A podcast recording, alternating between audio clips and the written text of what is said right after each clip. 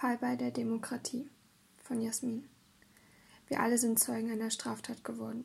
Einer Straftat, die an unserer Gesellschaft, den damit einhergehenden Werten, unseren Gründervätern und damit der allgemeinen Demokratie verübt wurde. Diesen Text verfasse ich am 14. Februar 2020. Im Bundesrat wird heute über das Tempolimit auf den deutschen Autobahnen abgestimmt. Eine wichtige Errungenschaft für die Verkehrssicherheit und ein zeitgemäßer Schritt in die richtige Richtung. Vielleicht auch ein Thema für einen zukünftigen Post. Diese Abstimmung ist wichtig. Sehr wichtig ist aber auch für mich, für dich, für uns alle, dass heute ein Sitz im Bundesrat der Vertretung der Ministerpräsidenten aller Bundesländer frei bleibt.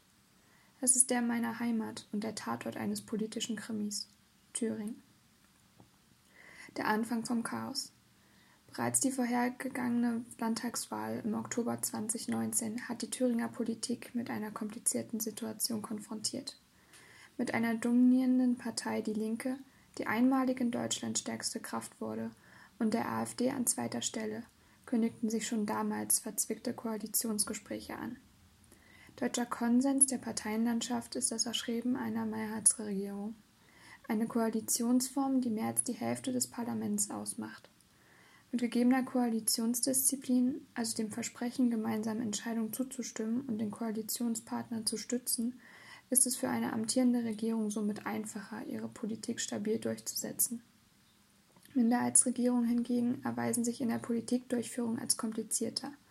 Mit wechselnden Mehrheiten, also wandernden Zustimmungspartnern für die parlamentarische Arbeit, ist das Regieren mit deutlich mehr Verhandlungsaufwand verbunden. Beweis Nummer 1. Die CDU.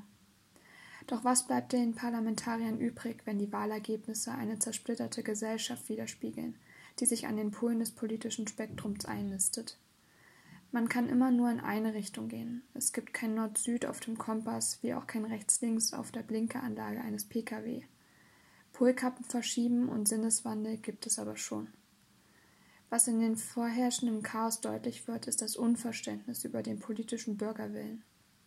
Rechtspopulismus und Extremismus sind mit der AfD salonfähig geworden und die CDU besteht weiterhin auf ihren konservativen Kurs rechter Hand der Plenarsaaltür, der seit 2014 neu besetzt worden ist.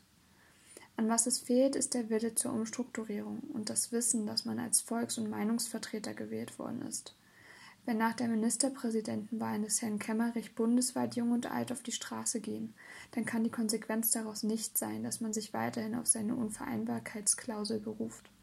Natürlich wäre es absurd zu glauben, dass es bei einer Kooperation von rechts und links außen, was CDU und die Linke eigentlich sind, eine produktive Regierung zustande kommen würde. Aber hier geht es um die demokratische Wahl eines Landesvertreters, nicht die zum Klassensprecher. Und die Thüringer Linke ist nicht linksradikal und auch nicht kommunistisch. Dafür ist die Thüringer AfD aber rechtsextrem und faschistisch.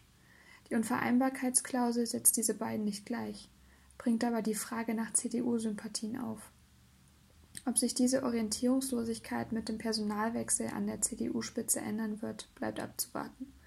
Was die Christdemokraten aber nicht vergessen sollten, bürgerlich bedeutet die Grundwerte unserer Verfassung anzuerkennen. Man kann sich nur schwerlich bürgerlich nennen, wählt man eine Partei, die im Scheinwerfer des Verfassungsschutzes steht. Beweis Nummer zwei: Die FDP. In allen deutschen Wahlverfahren besteht eine 5%-Hürde. Wer sie nicht überspringen kann und damit weniger als 5% der Wählerstimmen auf sich vereint, der zieht in keinen Landes- oder Bundestag ein und dessen Wählerstimmen verfallen. 2019 hat die Thüringer FDP die Sperrklausel mit 73 Stimmen übersprungen und ist damit knapp, aber zu Recht in den Landtag eingezogen. Dass die kleinste Fraktion eines Parlaments den Präsidenten stellt, ist ein Absurdum, wie es sich unsere Gründerväter höchstwahrscheinlich nicht hätten träumen lassen. Trotzdem ist genau dies eingetreten. Es ist nur schwer zu glauben, dass die Stimmen der Alternative für Deutschland die freien Demokraten überrascht haben könnten. Wer sich in einer demokratischen Wahl dem Votum der Abgeordneten oder Bürger stellt, der wägt jedes potenzielle Ergebnis ab. Die Annahme der Wahl durch Herrn Kemmerich verdeutlicht ein Problem, das das Berufspolitikertum mit sich bringt. Simples Machtstreben. Und es ist ihm auch nicht zu verübeln. In seinem Wikipedia-Eintrag hat es diese kurzfristige Beschäftigung immerhin geschafft. Aber die Verpflichtungen, die er gegenüber seinem Freistaat hat, die bleiben erstmal liegen. Und eine derartige Eskalation hätte sich mit einem Nein, ich nehme diese Wahl nicht an, vermeiden können. Herr Kemmerich hat es in kurzer Zeit geschafft, einer der wohl verhasstesten Politiker Thüringens, wenn nicht Deutschlands, zu werden. Aber Gewaltakte gegen FDP und AfD-Mitglieder sollten dahingehend keine Option darstellen. Passiert sind sie trotzdem. Was sagt es über eine Gesellschaft, wenn die Wut und das Unverständnis so groß sind, dass sich nur noch über Fäuste und Farbbomben Luft machen können? Beweis Nummer drei: Die AfD. Dass das Geschehene nicht der Norm entspricht, ist nicht erwähnenswert.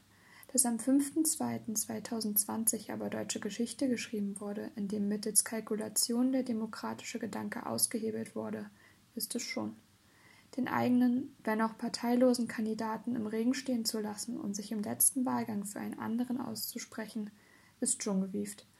Aber diese Macht und Destruktion, die die AfD mit diesem Schachzug auf die restliche politische Landschaft hatte, zeugt von einer Partei, die sich in unserem System nicht bewegen will und es nun auch nicht mehr sollte. Mit dem Vorschlag des Fraktionsvorsitzenden Gauland, auch den Kandidaten der Linken zu blockieren, und jeden Ministerpräsidenten mit den parteilichen Stimmen zu entmachten, der nicht dem eigenen Vorstellungen entspricht, beweist die Alternative für Deutschland ihren mangelnden Willen, sich in unserer Ordnung einzufinden und den Platz einzunehmen, den sie ihren Wählern schuldet. Ihre Mandate im Bundestag und in vielen Landesparlamenten hatte sich die AfD durchaus verdient. Demokratische Mehrheiten und eine Wählerschaft, die sich vor dem Aufkommen der Alternative nicht vertreten fühlte, bemächtigten die 2013 gegründete Partei, auf die Bühne der Landespolitik zu treten. Doch mit den Machtspielen, die sich der Thüringer Landesverband der AfD in der Ministerpräsidentenwahl geleistet hat, wurde das echte Gesicht einer radikalen Partei offenbart. In unserer Gesellschaft sollte es keinen Platz für Kräfte geben, die die hart erkämpfte Demokratie ablösen wollen. Dass das Geschehene personelle Konsequenzen nach sich zieht und die Bundesrepublik nicht einfach so weitermacht, ist gut.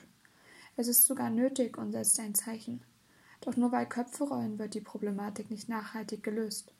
Unsere Gesellschaft ist gespalten wie nur selten zuvor. Somit kann es auch keinen Weiter so geben.